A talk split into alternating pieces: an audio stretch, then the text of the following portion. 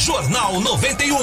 As primeiras informações do dia. A gente tem observado e visto exatamente nesta questão dos planos de vacinação, as câmaras municipais no Brasil todo, os governadores e prefeitos estão se mobilizando, estão se agilizando para a compra de vacinas, eh, de acordo com o que já falou o próprio Supremo Tribunal Federal, que dá para comprar pelo menos a gente está entendendo assim, governadores e prefeitos vão poder comprar as vacinas se não funcionar o Plano Nacional de Imunização. Aqui em Curitiba, por exemplo, ontem o projeto foi aprovado em segunda discussão. Como é que funciona isso? De que forma o Tribunal de Contas do Estado do Paraná vai atuar nesta questão? Exatamente. É, até então, antes do surgimento dessas novas leis, que são bem recentes, de fato, são do dia 10 de março leis federais, é, antes do surgimento dessas novas leis, aos municípios ficava facultado apenas a parte da aplicação das vacinas. Né? Então, a União adquiria, o Estado distribuía, garantia logística e os municípios aplicavam. A partir de então, há a possibilidade de que os municípios, os estados também façam as aquisições. Inclusive, uma iniciativa recente, já com a efetiva aquisição de vacinas foi realizada por estados do Nordeste.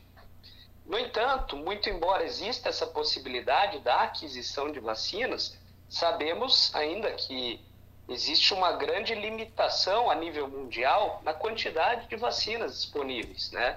É quase como uma operação de guerra, cada país tentando garantir uma quantidade maior de vacinas e países até mesmo que estão mantendo em estoque vacinas que sequer estão sendo aplicadas ainda em sua população, justamente como uma forma de garantir a imunização mais ampla da sua população, para daí então somente colocar né, né, no mercado mundial essas vacinas disponíveis. Então, essa possibilidade jurídica passou a existir, no entanto, ela é uma possibilidade ainda que vai depender da disponibilidade da oferta de vacinas a nível mundial e isso ainda é um cenário incerto no nosso momento atual é, da oferta, né, que é de fato bem limitada frente à demanda que é do mundo todo, por bem dizer. É, Marcos, quais são as principais orientações que vocês do Tribunal de Contas do Estado do Paraná é, estão passando para os gestores nesse processo de compra das vacinas? Perfeito. As nossas orientações básicas são, em um primeiro momento, de que haja cuidado, haja vista a limitação da oferta de vacina e a possibilidade de que essas compras elas aconteçam somente diretamente das, dos próprios fabricantes. No primeiro momento, cuidado.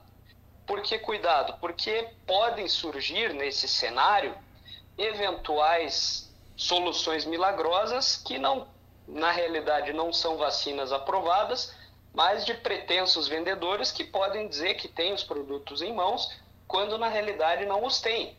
E aqui é importante nós frisarmos justamente isso, porque as empresas privadas sequer podem adquirir vacinas ainda em um primeiro momento.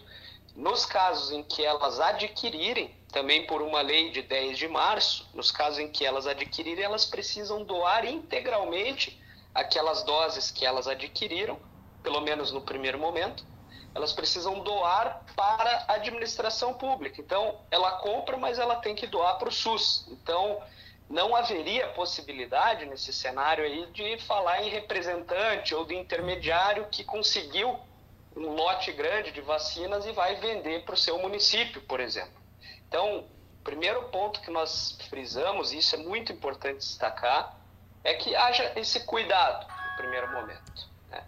Em seguida, caso de fato haja evolução nessa aquisição das vacinas, é muito importante que a distribuição siga os critérios bem definidos no plano estadual de vacinação, no plano municipal de vacinação, porque o tribunal de fato acompanha o cumprimento daquele critério de priorização que foi definido pelo Estado e pelos municípios.